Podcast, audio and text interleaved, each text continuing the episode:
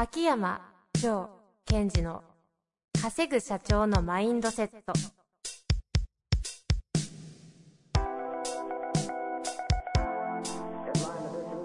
なぜ一流の経営者たちはぶつかる壁を次々と越えられるのか。そこに隠されたマインドの正体。ポッドキャスト「稼ぐ社長のマインドセット」は上場企業から中小企業まで。エグゼクティブコーチングトレーナーとして人材開発を行ってきた秋山城賢治が経営や人生で役立つマインドの本質について分かりやすく解説しますこんにちは、遠藤和樹です。秋山城賢治の稼ぐ社長のマインドセット。秋山先生、本日もよろしくお願いいたします。はい。よろしくお願いします。さあ、今日はですね、えーいつも通り4回に1回やっております。はい。格言の条約ということで、やってまいりたいと思いますので、改めてよろしくお願いいたします。はい。お願いします。ということで、今日の格言、秋山先生、よろしくお願いいたします。はい。えー今日私が選んだ格言はこれです。私は絶えず喜びを求めながら生きている。そのための苦労には精一杯耐える努力を惜しまない。以上です。以上です。誰ですか、これは？これはあのー、本田ちゃんですよ。本田宗一郎さん。本田宗一郎さ本田さん、本田さんか。なるほど。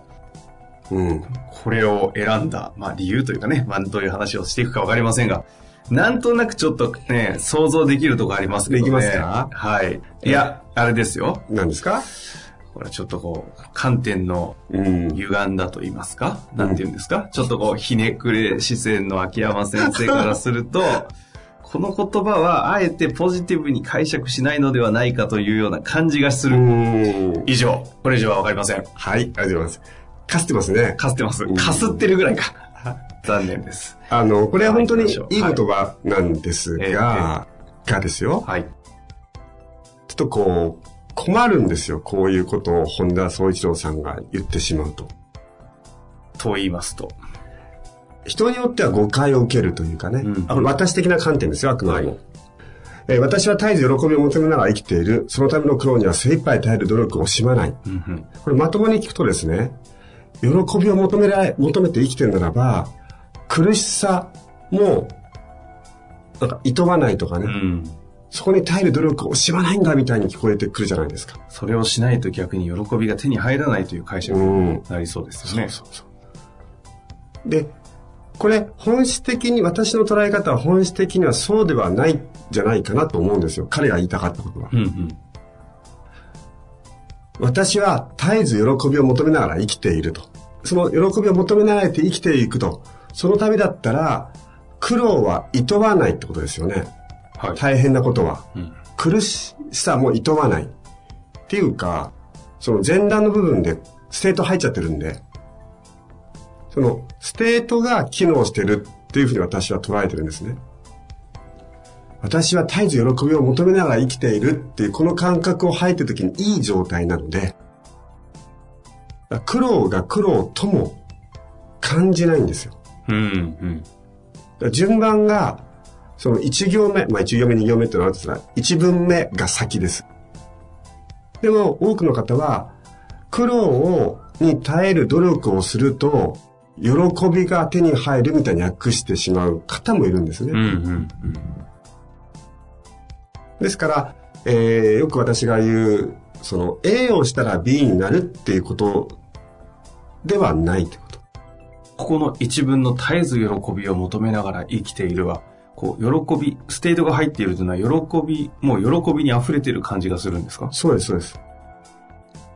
だから、苦労も苦労というふうに感じないわけですよね。ほうほうほう。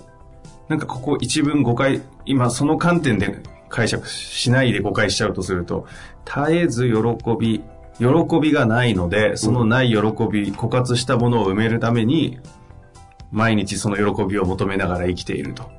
そのためには苦労も厭わないっていう感じではないんです。うん、うん。あ、そういうパターンで使っちゃう場合もありますよね。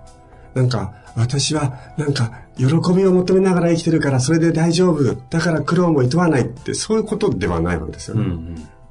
じゃあ、彼が言うところの、絶えず喜びを求めながらってどういうことだったのかなって。そうですね。それが多分コアビジョンだと思いますよ。この日本を産業とか、経済をとか、地球をとか、それを、えー彼の視点からするより良くしていきたいという、それを求めている。つまり、明確に自分が求めるものを設定しているというところからの喜び。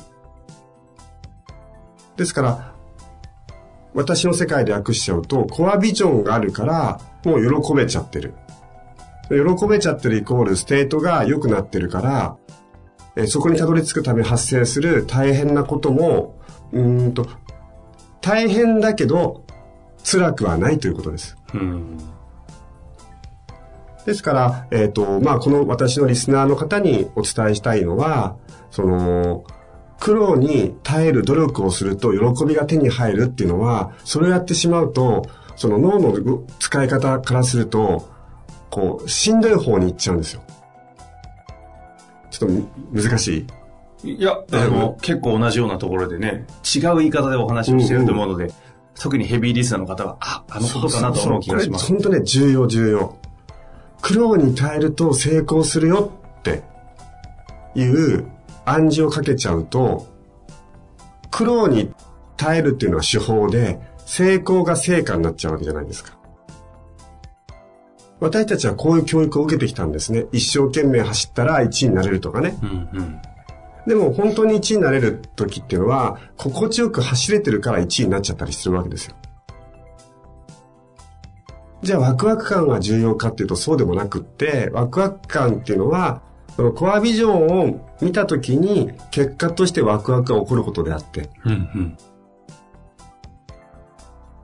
ですので、やっぱり、うんと、難しい言い方になっちゃうかもしれませんが、皆さんには自分が本当にしたいものっていうのを明確にする。それを見たときに自然と、なんかこうエネルギーが湧いてくる。そのエネルギー、湧いてきたエネルギーがあるからこそ、目の前にあるしんどさとか大変、大変なことがあんまり苦じゃなくなる。っていうふうにこう、使ってほしいなと思いますね。するとこの言葉がこううまく機能する前提が結構難しいですよね。あもうある種コアビジョンとかこうミッションみたいなものを用いてる方はこの言葉がスッと入ってスッと機能するけど、うん。そこがない状態で言葉を使う、この言葉を受け取っちゃうとまさにこうおっしゃってたように苦労しないと幸せにならないみたいな風になってしまうみたいな、そうですね。かといってコアビジョンを手にするのはそれはそれで難しいですからね。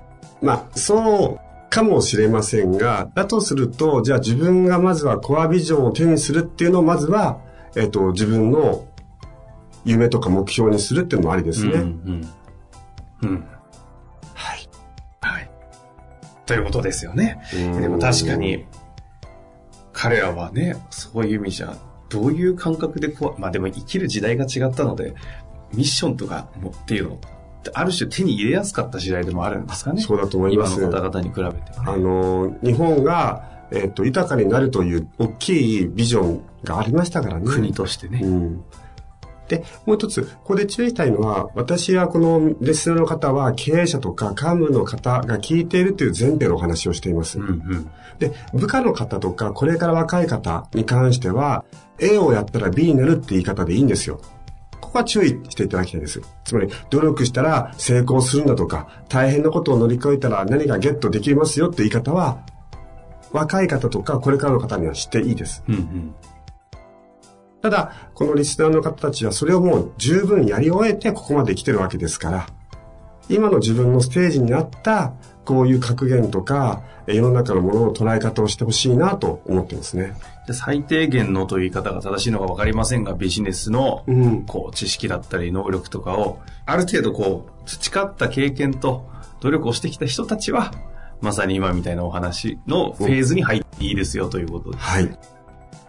確かにね、目の前でやらなきゃいけない仕事があるのに、コアビジョンかって言ったところで、そもそもコアビジョンを見つけても機能しないですもんね。ですから、皆さんの会社に入ってきた、こう、新しい若者に対してね、夢は希望はって聞くのもいいんですが、はい、はい。それとは別に、やることやろうね、以上、みたいな。使い分け大事ですうね。ん。ですから、その、そうですね、改めてなんかこの私のポッドキャストを聞いてる方が、あの、自分にどうぶつけたらいいのか、それをそのまま部下にぶつけていいものもあれば、まあ、形を変えてあげるっていうことも重要ですね。うん。まあ、コアビジョンというものをね、うまくうん。逃げ道として機能させちゃう方もね、中にいらっしゃいますね。そうはさせちゃいけないのがこれを聞いているその上の方々ということですね。まあ、というわけで、今回は本田先生のお言葉をいただいて解説いただきましたが、はい。ぜひ日常のね、こう、一つの指標として使っていただけると面白いのかなと。というわけで、秋山先生本日もありがとうございました。はい。ありがとうございました。